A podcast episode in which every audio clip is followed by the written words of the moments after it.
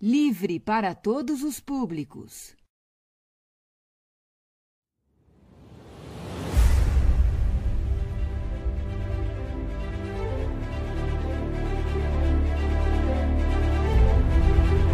E hoje nós vamos abordar um aspecto sobre as bodas do Cordeiro.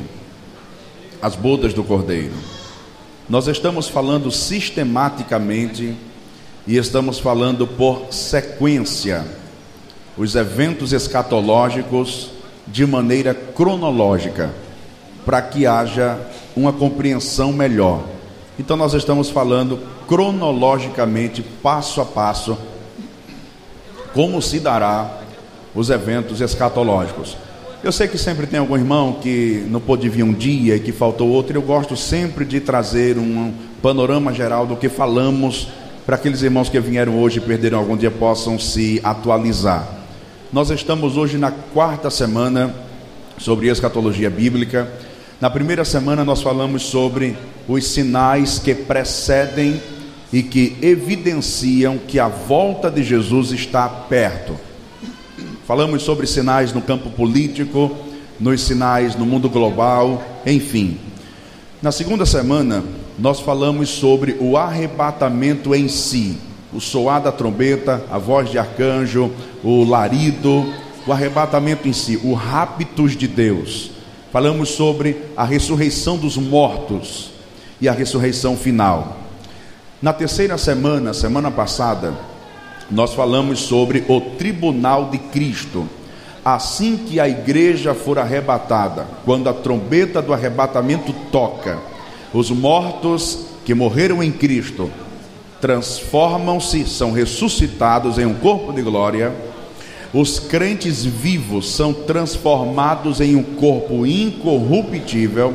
A igreja se encontra com Cristo nos ares e após esse encontro, a igreja é conduzida por Cristo para o tribunal de Cristo. Tribunal esse que não visa julgar pecados, tribunal esse que não visa condenar ou salvar a igreja, porque uma vez que a igreja entra no tribunal de Cristo, já está evidenciada a sua salvação. Tendo em vista que o tribunal de Cristo é uma exclusividade da igreja aquela que foi salva da ira vindoura, ou seja, da grande tribulação. Enquanto a igreja está no tribunal de Cristo, sendo julgada por Cristo através do Espírito Santo, representado por fogo, obras de ouro, obras de prata, obras de pedras preciosas, de palha, feno e madeira. Enquanto a igreja está sendo julgada no tribunal de Cristo na terra, está acontecendo os primeiros momentos do que a teologia chama de grande tribulação. A grande tribulação, ela está dividida em dois tempos ou em dois períodos. A grande tribulação perdurará por sete anos, o que nos dá a compreensão que durante esses sete anos será justamente o período do tribunal de Cristo das bodas do Cordeiro, e ao final das bodas, a igreja volta com Jesus para salvar Israel, será quando a grande tribulação terminará. Sete anos de grande tribulação são divididos em dois tempos: três anos e meio e três anos e meio. Nos três primeiros anos e meio, haverá uma paz mundialmente falando, ou uma falsa paz. Quem promulgará essa falsa paz será justamente o anticristo que está escrito em Apocalipse. E eu vi emergindo do mar uma besta que tinha sete cabeças e dez chifres. Essa besta representa o anticristo. Pastor, quem é o anticristo? É um monstro de sete cabeças com dez chifres? Não. O anticristo é um homem. Há uma corrente teológica que acredita que o anticristo será um homossexual. Isso são outras questões. Mas o fato é que o anticristo será um ser humano, um líder mundialmente falando. Poderá ser um presidente de uma nação, enfim, será um líder de algum contexto. Esse líder que emerge do mar, mar são nações, povos, ele surge do mar, ele tem sete cabeças que representam todos os reinos que passaram até o nosso tempo, reinos anticristãos ou reinos anticristo, como o reino medo-persa, o reino grego, o império de Roma, o império babilônico, o império assírio e assim por diante. E os dez chifres representam dez líderes mundiais que se juntarão com o anticristo para promulgar a solução de todos os problemas da atualidade. Por isso que eu falei sobre sinais que precedem aqui para os irmãos, não se espante quando você vê alianças políticas entre nações, porque já está escrito em Apocalipse que a besta ou o anticristo, que tem dez chifres, representa dez líderes de países distintos que se unificarão com um propósito, profecias bíblicas que se cumprirão. Nós temos o bloco do Mercosul, nós temos o bloco europeu e tantas outras alianças que são feitas entre nações, pastor. E eu pensava que era mera coincidência. Não, está tudo escrito e tudo se cumprirá. Então o fato é que depois desses primeiros três anos e meio de uma falsa paz, de uma falsa resolução mundial de problemas que surgem, de repente o anticristo ele revelará a sua identidade e a partir dali, meu irmão, os três anos e meio serão os anos de piores tormentos na face da terra. Mas enquanto isso, eu estou contextualizando os irmãos, enquanto isso acontece na terra, a igreja está no céu. A igreja acabou de passar pelo tribunal de Cristo. Depois que a igreja foi galardoada no tribunal de Cristo, porque esse tribunal, ele nada mais é do que um tribunal de recompensa, é um tribunal de galardão por serviços prestados, por obras que nós fizemos na terra. Todas as nossas obras terão em Deus uma recompensa, se foram de ouro, de prata ou de pedras preciosas obras feitas com amor, com liberalidade, sem segundas intenções e assim por diante.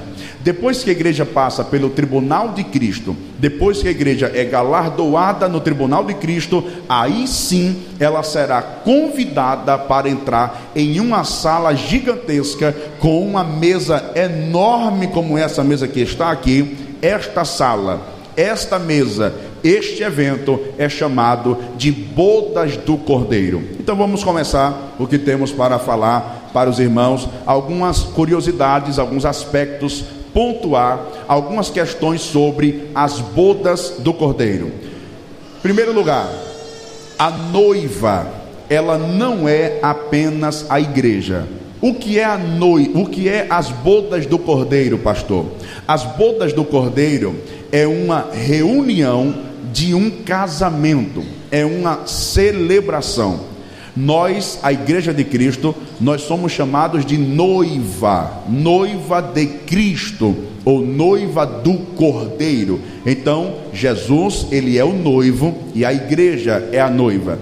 Todo ser humano na terra, quando ele começa um relacionamento de namoro e ele chega a noivar, a expectativa dele é alcançar o ápice ou o casamento. Na mesma proporção, a igreja é a noiva de Cristo. Cristo é o noivo da igreja, e esse noivado já está durando muito tempo, mas não perdurará para sempre. Do mesmo jeito que acontece conosco, acontecerá o casamento da igreja para com Cristo, da noiva para com o Cordeiro de Deus. Então, as bodas do Cordeiro é o casamento entre a igreja e o Senhor Jesus. Então, quando alguém perguntar a você o que é bodas do Cordeiro, o que representa as bodas do Cordeiro, você resume e sintetiza dizendo: as bodas do Cordeiro é o casamento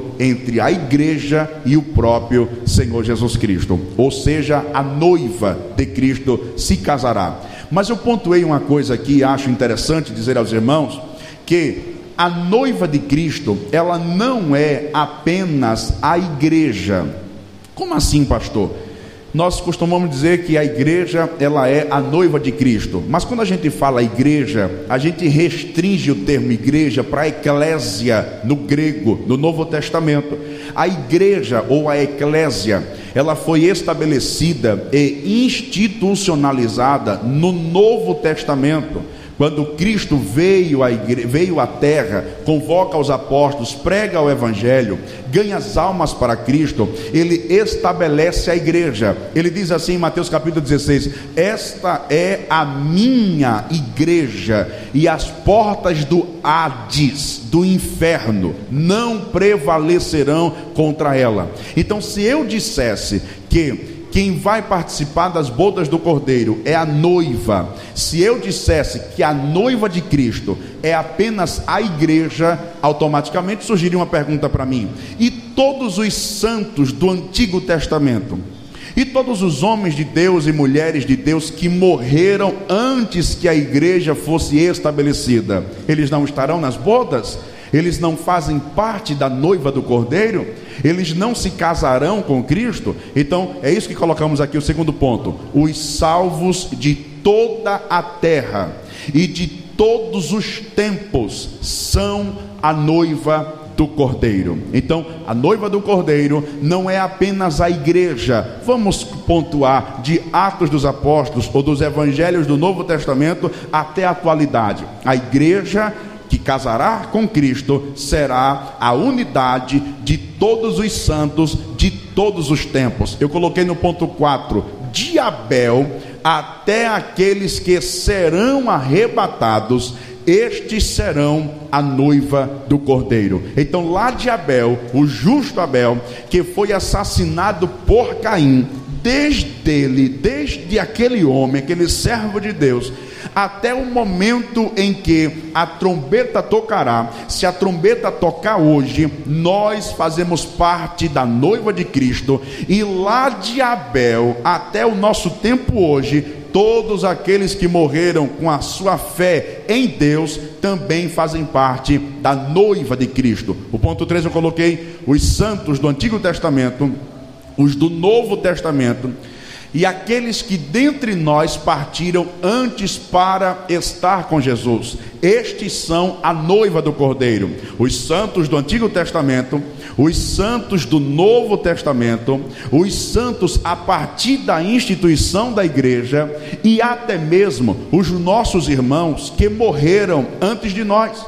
Tem irmãos aqui que têm parentes crentes em Cristo que morreram há cinco anos, dez anos, vinte anos ou há um mês ou há três meses, esses que partiram antes de nós, junto conosco e junto com todos os santos, desde o justo Abel, eles compõem e são a noiva de Cristo. Então, se alguém perguntar a você, meu irmão, a noiva de Cristo é só a igreja da atualidade? É só a igreja veterotestamentária até o nosso tempo? Não. A noiva de Cristo, que se casará com ele nas bodas do Cordeiro, ela é composta dos santos de todos os tempos e de todos os lugares. Os irmãos me entendem? Diz amém? amém.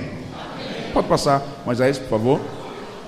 Aí eu coloquei aqui, Efésios capítulo de número 4, versículos 7 a 9. Eu vou precisar que Humberto leia para a gente poder tomar nota. Eu coloquei aqui, os que morreram com fé nos sacrifícios que cobriam os seus pecados, tiveram seus pecados lavados na morte de Cristo. Foram, presta atenção porque isso aqui, isso aqui é, é interessante. Foram transferidos do seio de Abraão, que estava localizado no Hades, embaixo, foram levados para o paraíso que fica em cima nos céus. Para uma compreensão melhor, Humberto, leia aí, Efésios capítulo 4, versículos 7 a 9. Mas a graça foi dada a cada um de nós, segundo a medida do dom de Cristo, pelo que diz: subindo ao alto, levou cativo o cativeiro e deu dons aos homens. Ora, isto ele subiu, que é, senão que também antes tinha descido às partes mais baixas da terra. Quem diz amém, meus irmãos? Amados, deixa eu lhe dizer uma coisa: os que morreram com fé nos sacrifícios que cobriam os seus pecados, presta atenção por favor, tiveram seus pecados lavados na morte de Cristo. Quem são estes, pastor? Estes aqui são os santos do Antigo Testamento que, quando morreram, Jesus, a terceira pessoa, a segunda pessoa da Trindade, não havia ainda encarnado num tabernáculo humano e, por consequência, não havia morrido na cruz e não havia ressuscitado. Então, há uma pergunta de algumas pessoas e a seguinte é: Pastor, aqueles que morreram no Antigo Testamento, eles não conheceram Jesus, Jesus nasceu depois, logo, eles não foram lavados no sangue do Cordeiro. Se eles não foram lavados no sangue do Cordeiro, eles morreram salvo. Eles têm a salvação em Cristo Jesus? A resposta é a seguinte: os santos que morreram no Antigo Testamento, aqueles justos como o justo Abel, e tantos outros homens de Deus que passaram pelo Antigo Testamento, Abraão, Isaac, Jacó e etc. Aqueles homens, eles morreram dentro de uma cultura e de um padrão cerimonial que eles acreditavam que o sangue que eles matavam uma vez ao ano em uma festa judaica que acontecia anualmente, essa festa ela era chamada de Yom Kippur. Yom Kippur era o Dia Nacional do Perdão para o povo de Israel. Os irmãos devem se lembrar que o sumo sacerdote, quando pegava um, um, cordeiro de um ano, macho, sem mancha, sem mácula, sem ruga, eles matavam aquele cordeiro e o sangue daquele animal não perdoava pecado. O sangue daquele animal não lavava os pecados. O sangue daquele animal não extirpava a força do pecado. A linguagem figurada do Antigo Testamento é que o sangue daquele animal cobria o pecado. É como se você pegasse uma sujeira e colocasse ela debaixo do tapete. Você não enxerga sujeira. Aparentemente não tem sujeira, mas a sujeira está lá presente. Então assim era no Antigo Testamento.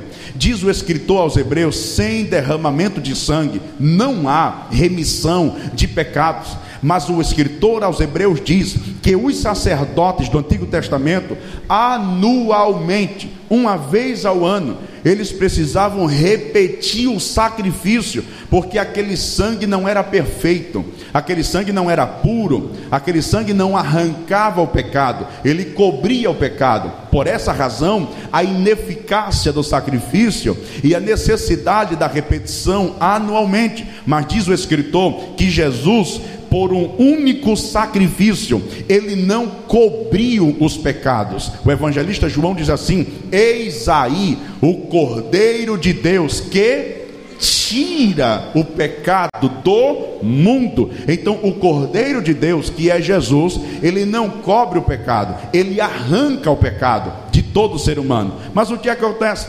E aqueles irmãos, pastor, que morreram e o sangue de Jesus não arrancou o pecado porque morreram antes de Jesus nascer. Então, estes homens, eles morreram com a fé e com a convicção naquele sangue que não arrancava. Eles morreram com fé naquele sangue que cobria os seus pecados. Agora, olha que coisa interessante. Quando Jesus morreu, quando Jesus morreu, vai dizer o apóstolo Paulo que Jesus levou consigo cativo o cativeiro. Diz o apóstolo Paulo, e nós vamos ler a referência, que Jesus desceu às partes mais baixas da terra e ele fez algo que é formidável. O que acontece quando Jesus morre? Quando Jesus morre, não há um acontecimento apenas na esfera daqueles que estão vivos há também um acontecimento na esfera daqueles que já estavam mortos. Escute bem, a palavra Hades é uma palavra grega que traduz, traz a compreensão de inferno.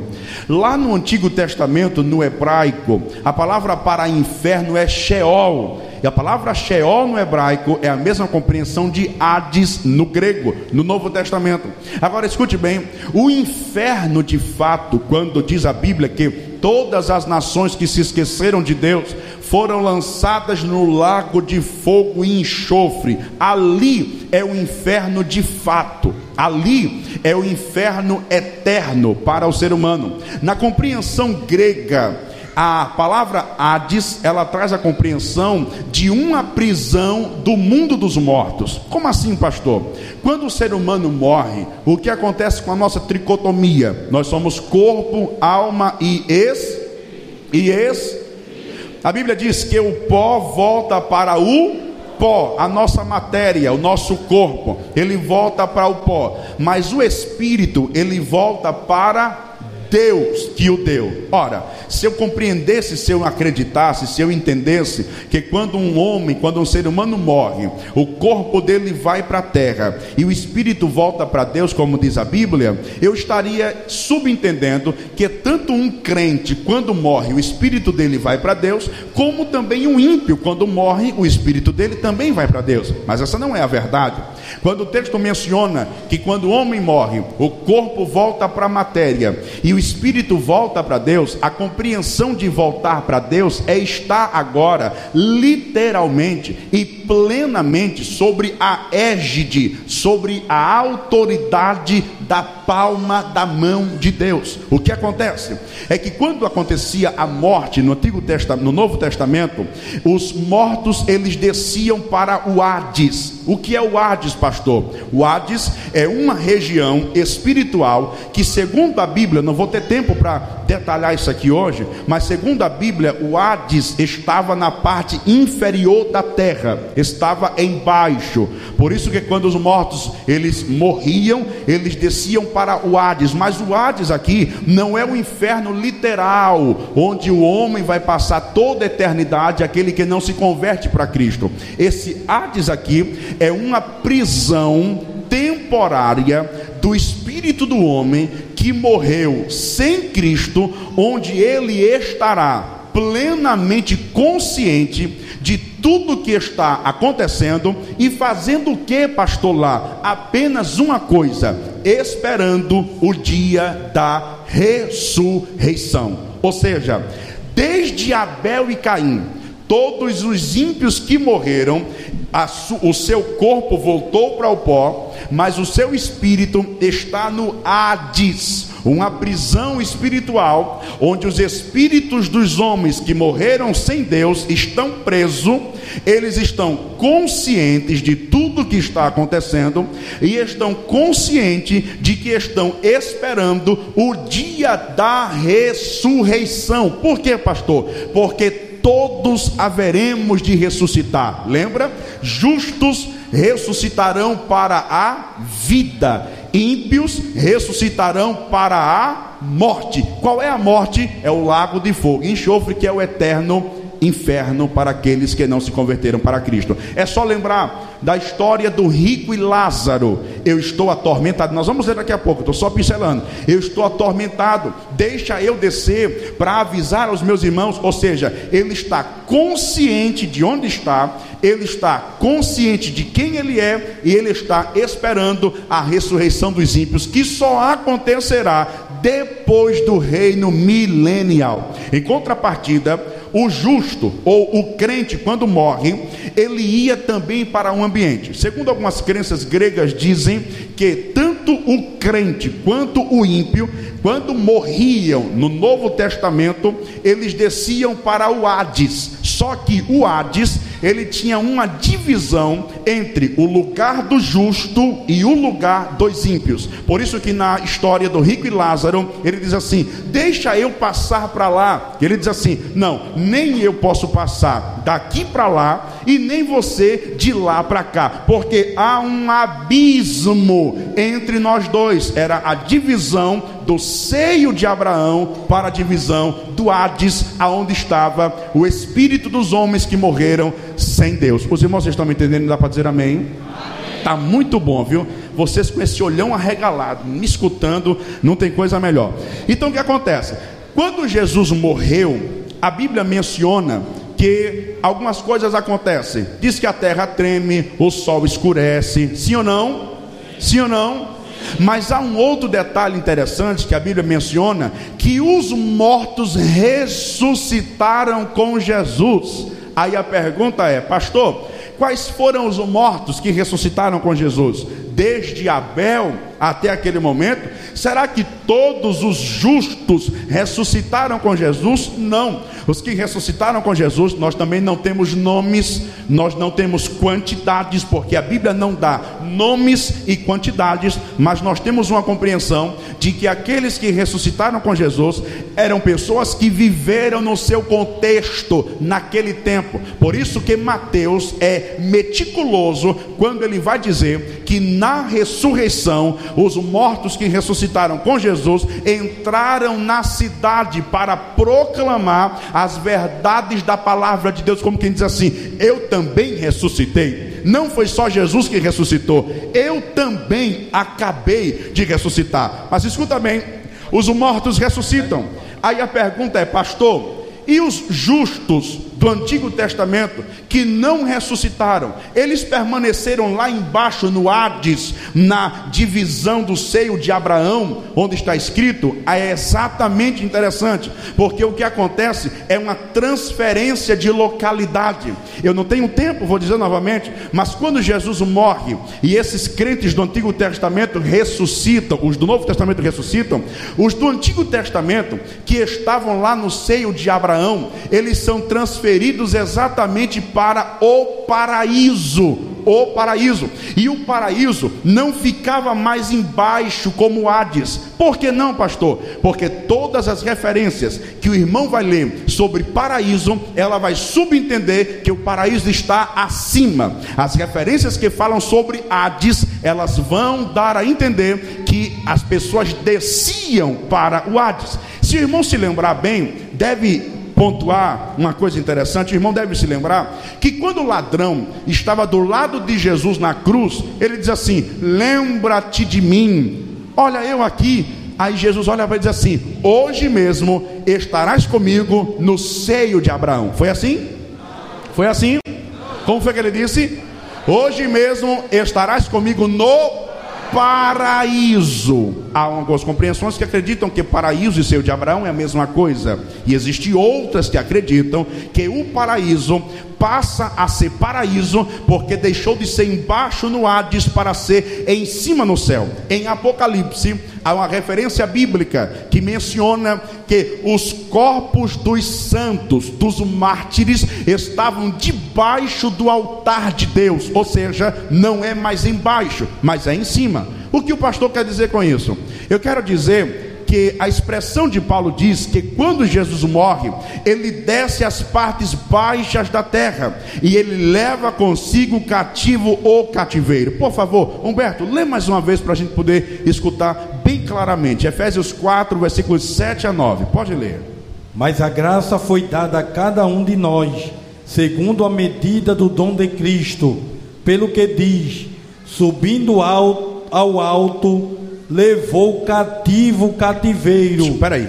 Subindo alto, levou cativo o cativeiro. Ele pega os justos do Antigo Testamento que estavam embaixo no Hades, na divisão do seio de Abraão, e ele sobe ao alto, levando cativo o cativeiro. Como diz mais Humberto? E deu, e deu dons aos homens. Certo? Ora isto, ele subiu que é senão que também antes tinha descido as, as partes, mais baixas da terra. Aquele que desceu é também o mesmo que subiu Sim. acima de todos os céus para cumprir todas as coisas. Ele desce as partes mais baixas da terra no Hades, na prisão do espírito dos justos, seio de Abraão sobe às partes mais altas e leva consigo cativo o cativeiro. Então, estas pessoas fazem parte da igreja ou da noiva, por quê? Porque elas também estão no mesmo ambiente, aguardando a ressurreição dos justos. Os irmãos, os irmãos precisam entender isso, por favor. Os ímpios, quando morrem, estão no Hades, chamado de inferno temporário por que inferno temporário? Porque lá ele já é atormentado. Nós vamos ler depois a história do Rick Lázaro. Eu estou atormentado. É um inferno temporário, mas ele está lá para quê? Aguardando a ressurreição, porque todos ressuscitarão. os justos, quando morrem, vão para o paraíso, ou algumas pessoas chamam de seio de Abraão. O fato é que o paraíso está em cima, debaixo do altar de Deus. Estão fazendo o que lá? Estão também aguardando o dia da sua ressurreição. Justos ressuscitarão para a vida, ímpios ressuscitarão para a morte. Quando acontecer do soar da trombeta, a igreja vai para o céu, passa pelas bodas do cordeiro. Lá no final, quando acontecer esta ressurreição, se juntará todos os santos, que eu falei anteriormente, todos os santos de todos os tempos e entrarão na sala do banquete para participarem do grande casamento das bodas do cordeiro. Quem me entendeu, diga amém. Efésios capítulo 4, versículos 8 a 10. Como diz Humberto? Pelo que diz: subindo ao alto, levou cativo o cativeiro e deu dons aos homens. Ora, isto, ele subiu, que é senão que também antes tinha descido às partes mais baixas da terra. Aquele que desceu é também o mesmo que subiu acima de todos os céus para cumprir todas as coisas. Amém, meus irmãos? Pode passar, Moisés, por favor. Aí eu coloquei aqui, ó. Todos os mortos do Antigo Testamento, justos e ímpios, iam para o Hades, onde lá havia uma divisão entre os justos e os ímpios. Abra sua Bíblia, vamos conferir o que diz Lucas, capítulo 16, versículos 22 a 26. Anote essa referência porque é de suma importância. Pode ler, Humberto. E aconteceu que um mendigo morreu e foi levado pelos anjos para o seio de Abraão. E morreu também um rico e foi sepultado. E no Hades ergueu os olhos, estando em tormentos, e viu ao longe Abraão e Lázaro no seu seio e clamando disse: Abraão, meu pai, tem misericórdia de mim e manda Lázaro que molhe na água a ponta do seu dedo e me refresque a língua, porque estou atormentado nesta chama. Disse, porém, Abraão: Filho, lembra-te de que recebeste os teus bens em tua vida, e Lázaro somente males e agora este é consolado, e tu atormentado. E além disso, está posto um grande abismo entre nós e vós, de sorte que os que quiserem passar daqui para vós não poderiam, nem tampouco os de lá passar para cá. Quem diz amém, meus irmãos? Então você observa que o rico está no Hades sendo já atormentado, consciente de tudo, sabe que está perdido e que está esperando o dia da ressurreição para a morte. O justo Lázaro está consciente, lá ele é, olha, é tão interessante isso, que a sala de espera dos ímpios já é uma prévia do inferno. Estou sendo atormentado, me dá uma ponta de água e a sala de espera dos justos, o paraíso ou o seio de Abraão, já é uma prévia do céu. Estou sendo consolado, consciente de tudo. Agora, observe outra coisa, ele diz assim: "E eu vi Abraão e Lázaro. Quem é Lázaro? O que morreu na história que Jesus contou agora. Quem é Abraão? Lá do Antigo Testamento. Estavam no mesmo lugar, na sala de espera. Quem está me entendendo, diga amém. É por isso que a igreja, como noiva de Cristo, ela será a unidade de todos os santos de todos os tempos. Deu para entender? Diga aleluia. aleluia. Olha, irmãos, aqueles que serão salvos, isso aqui é uma, é uma curiosidade. É uma curiosidade. Na grande tribulação haverá salvação? Já falamos aqui, sim. Porém, aqueles que serão salvos durante a grande tribulação, que são chamados de mártires, não participarão das bodas do Cordeiro. Eles vão ser salvos, vão estar no reino milenial, mas não participam das bodas do Cordeiro. Por quê, pastor? Porque as bodas do Cordeiro estão acontecendo exatamente na hora que os mártires estão ainda na grande tribulação. Então eles não participam. Quem participa das bodas são os justos do Antigo Testamento até aqueles que forem transformados no ato do soar da trombeta. Então, haverá salvação na grande tribulação, os mártires, aqueles que vão morrer por rejeitar a imagem da besta, mas eles não participarão do que estamos pregando aqui hoje, que será o casamento, as bodas do cordeiro. Pode passar, Moisés. Uma curiosidade: antes das bodas do cordeiro, a igreja era chamada de noiva, a noiva do cordeiro. Todavia, ao ser convidada para entrar nas bodas, a partir dali, ela passará a ser chamada não mais de noiva, mas de esposa. Leia aí Humberto Apocalipse 19, versículo 7. Regozijemo-nos e alegremo-nos e demos-lhe glória porque vindas são as bodas do cordeiro, e já a sua esposa se aprontou. Perceba a mudança? Ela agora não é mais noiva, ela agora é a esposa, porque ela agora está no ato do casamento. Havia uma esperança, irmãos, tão grande no apóstolo Paulo, no apóstolo Paulo, eu não sei se passou, foi logo no início, não sei se chegou a passar isso aqui, mas havia uma esperança tão grande do apóstolo Paulo em participar desta celebração. Olha o que ele diz aí, veio, Humberto, 2 Tessalonicenses capítulo 2, versículo 1. Paulo anelava não apenas pela vinda de Cristo, mas também em participar da cerimônia das bodas do Cordeiro. Pode ler. 2 Tessalonicenses 2 e 1.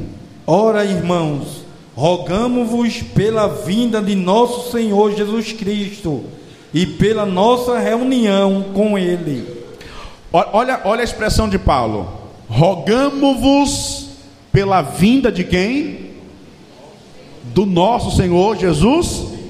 E o que mais?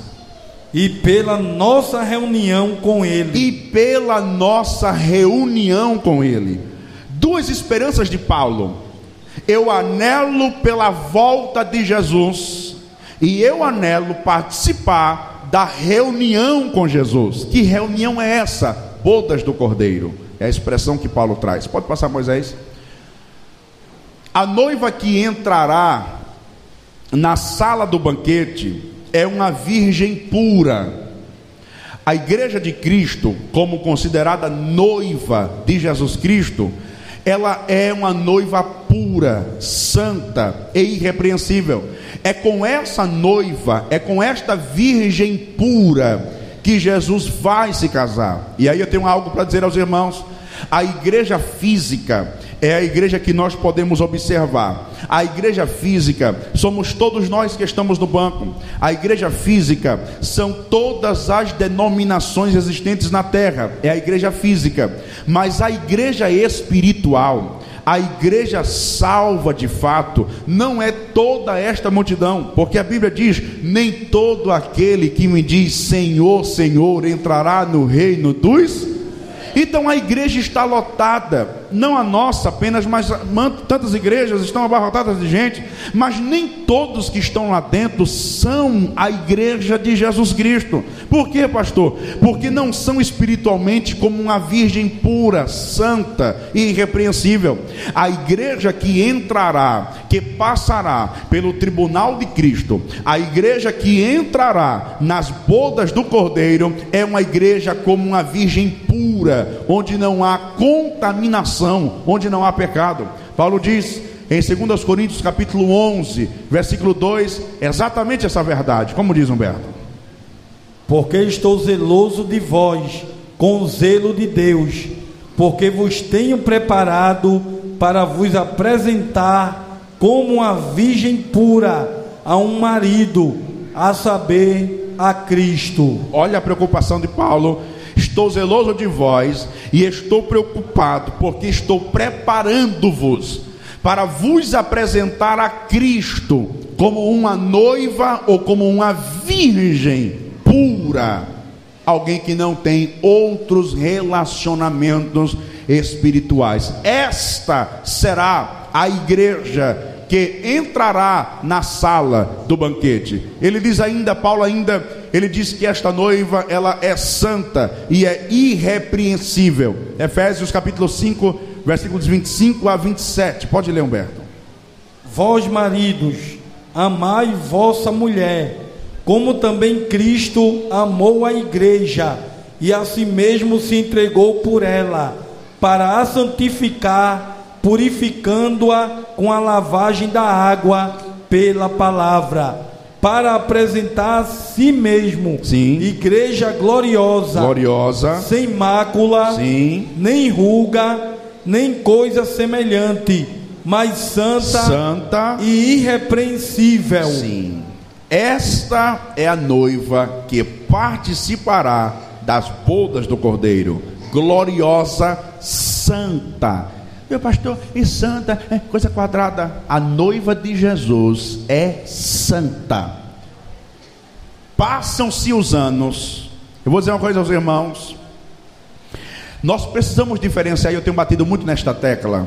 Nós precisamos diferenciar doutrina e usos e costumes. Precisamos diferenciar isso aqui. Um dos princípios de usos e costumes da igreja, a nossa, que eu não vou falar de outra, vou falar da que a gente faz parte, um dos princípios de usos e costumes é que o, o costume da igreja ele é mutável, ou seja, ele pode mudar. Exemplo: paletó aberto atrás era pecado, hoje é pecado? Não é. Televisão dentro de casa era pecado, hoje é isso era um costume. O costume ele é mutável, ele pode mudar. A doutrina ela não muda. Passam-se os tempos, ela não muda ela não se altera, ela não sofre alteração.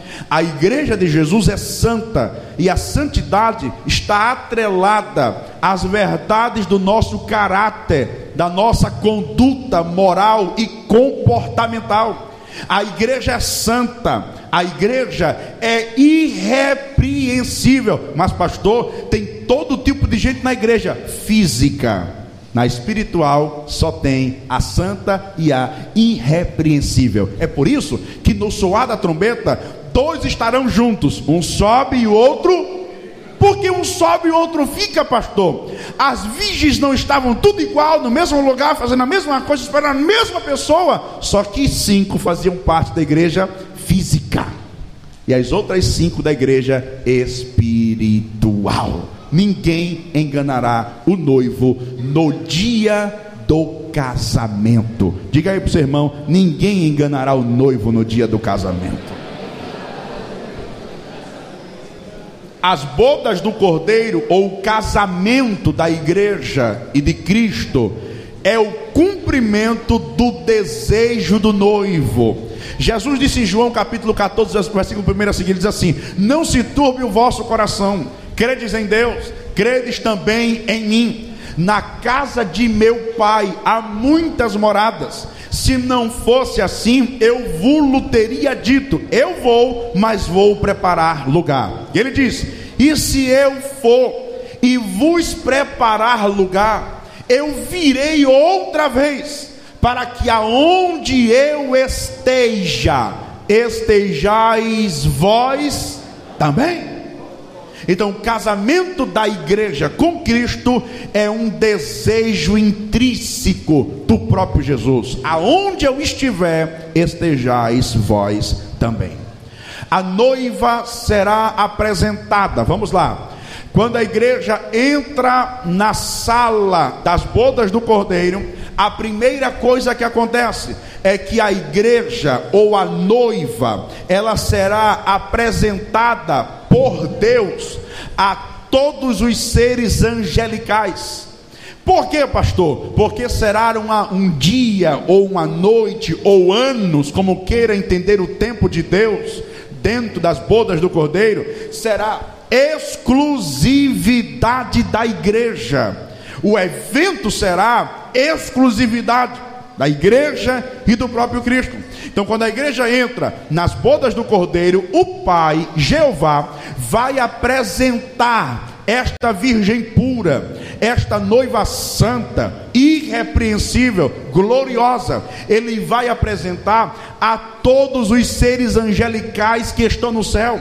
O céu está sendo representado nos seres angelicais por arcanjo, querubins, serafins, todos os anjos estarão presentes para conhecer literalmente nas bodas do cordeiro quem é a noiva que está se casando no ato das bodas do cordeiro. Olha o que diz Lucas capítulo 12, versículo 8. Pode ler, Humberto? E digo-vos que todo aquele que me confessar diante dos homens, também o filho do homem o confessará diante dos anjos de Deus. Diante dos anjos de Deus, a igreja será apresentada diante de todos os seres angelicais. Pastor, depois que esta noiva for apresentada aos seres angelicais, quando os anjos observarem e verem a noiva ornamentada, ataviada, pura, santa, gloriosa, irrepreensível, virgem, o que é que os anjos farão? Apocalipse 19, versículo 7. Ele nos diz o que é que os anjos farão quando a igreja for apresentada diante dos seres angelicais. Como diz Humberto?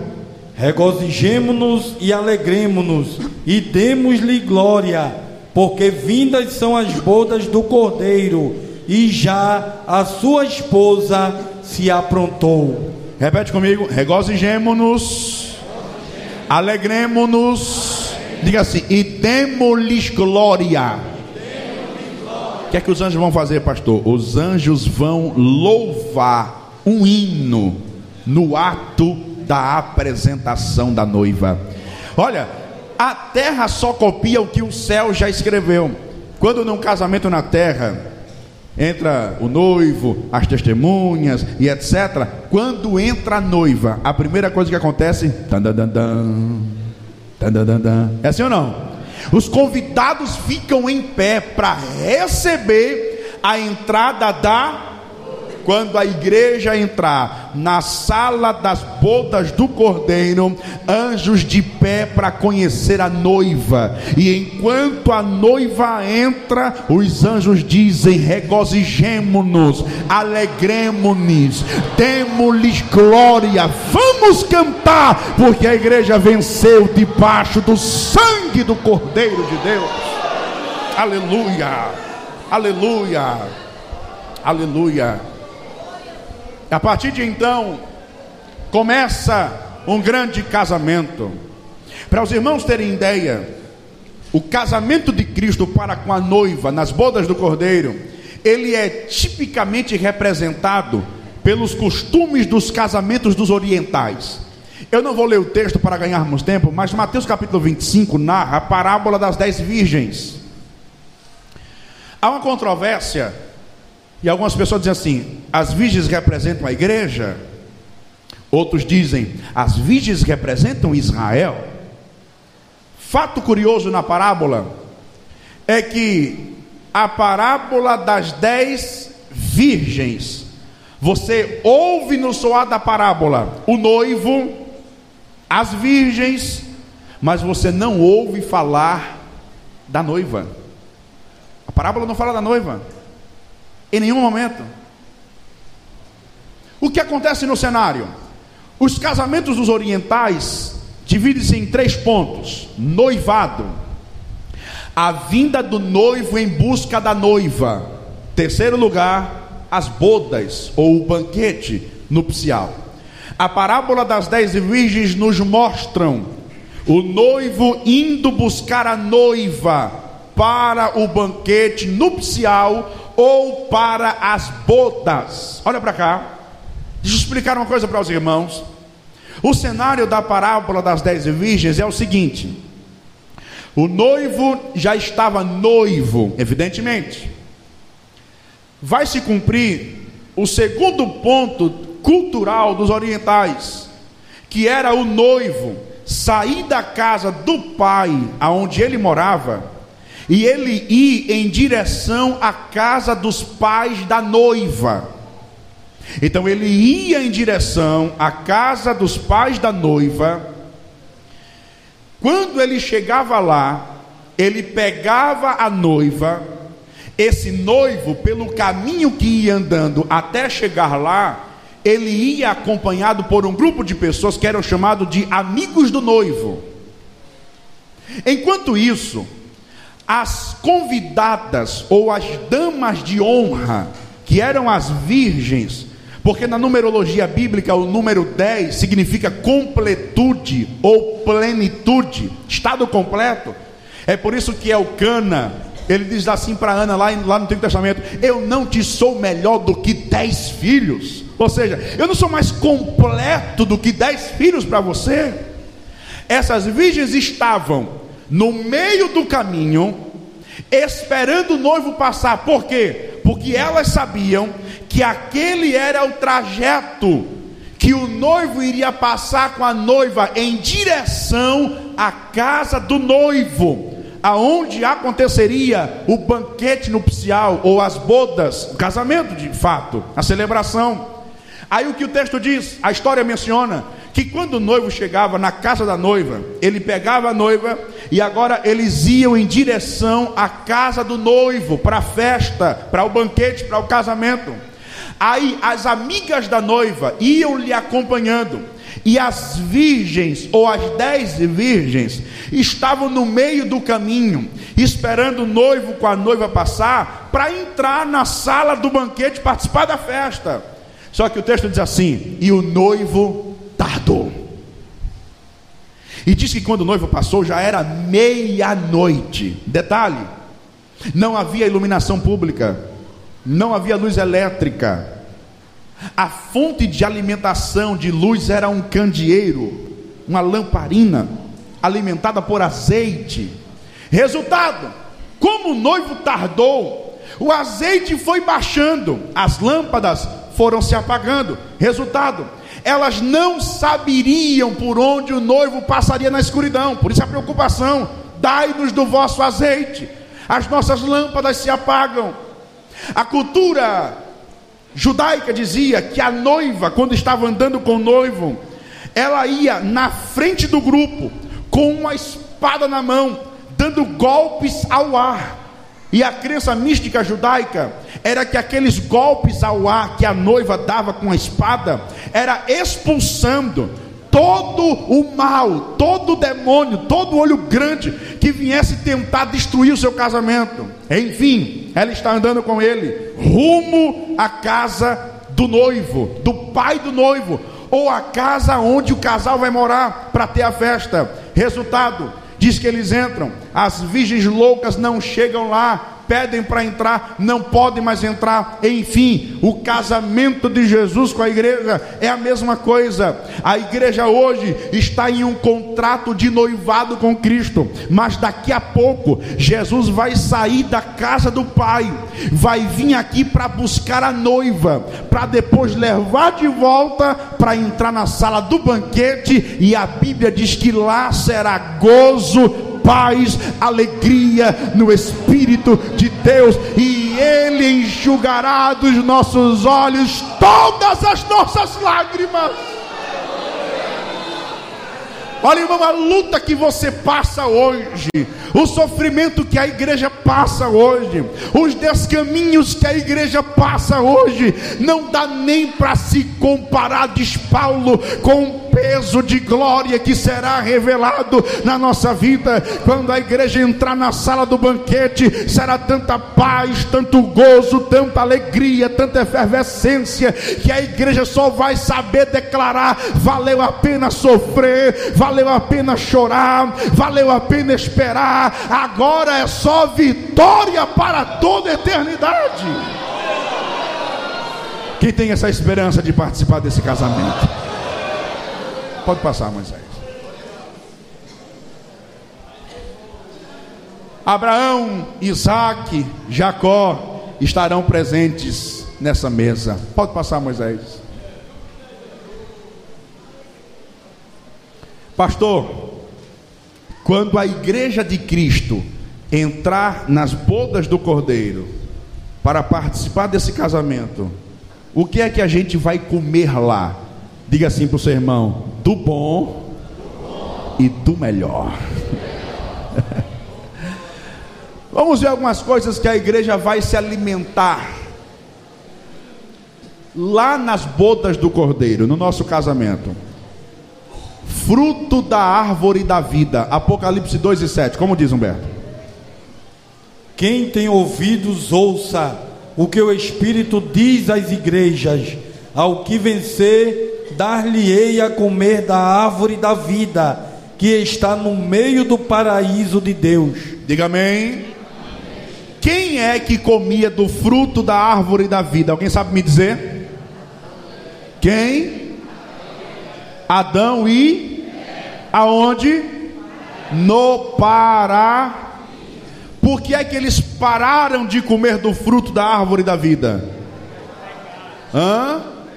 Por causa do Enquanto não tinha pecado, enquanto estava em pureza, santidade, quando comia do fruto da árvore da vida, aquele fruto dava para o homem a eternidade, de maneira que o homem só conhece morte, porque quando ele peca, a primeira coisa que Deus faz, depois de conversar com o casal, é colocar para fora do jardim, e ele coloca na porta do jardim dois anjos com espada na mão. Por quê? Porque Deus conhece o homem e Deus sabia que Adão ia querer entrar no paraíso de volta para voltar a comer do fruto da árvore da vida. Só que detalhe: enquanto ele comia daquele fruto em estado de pureza, ele tinha vida eterna. Se ele comesse daquele fruto no estado agora de pecado, ele teria a morte eterna. O homem perdeu o direito de se alimentar do fruto da árvore da vida, mas diz Deus a João em Pátimos: ao que vencer, restituirei o direito de se alimentar do fruto da árvore da vida. O que é isso, pastor? A primeira coisa que Deus está dizendo aqui para mim, para você, é vida eterna. É só um detalhe: você nunca mais vai conhecer morte, pranto, sofrimento e nem choro. Coma do fruto da árvore da vida e viva eternamente do lado de Deus. Diga glória a Deus. A gente vai voltar a ter esse direito de comer do fruto da árvore da vida. Em segundo lugar, a igreja se alimentará do manar escondido, como diz Humberto. Quem tem ouvidos, ouça o que o Espírito diz às igrejas. Ao que vencer, darei eu a comer do maná escondido, e dar-lhe-ei uma pedra branca, e na pedra um novo nome escrito, o qual ninguém conhece, senão aquele que o recebe. Diga amém. Olha, irmãos, tem coisa na Bíblia, claro que tem coisa que é difícil se explicar, quando não há uma explicação clara. Mas a Bíblia diz que nós comeremos do maná escondido. Do maná escondido vocês lembram da arca da aliança lá no Antigo Testamento, feita de madeira de acácia, revestida de ouro, com o propiciatório em cima? Dentro daquela arca tinha três elementos. Primeiro, as tábuas da aliança, Moisés, Decálogo. Segundo, a vara de Arão que havia florescido. Detalhe: a arca representa a presença de Deus. Terceiro lugar, diz que dentro da arca havia um vaso. E o que é que tinha dentro do vaso? O maná. E a Bíblia diz que a igreja se alimentará do maná escondido. Que maná é esse, pastor? Foi o alimento que Deus disponibilizou durante 40 anos no deserto para o povo não morrer de fome. A igreja se alimentará também do maná escondido. Terceiro lugar, beberemos do vinho novo da vide. Mateus capítulo 26, versículo 29, como diz Humberto.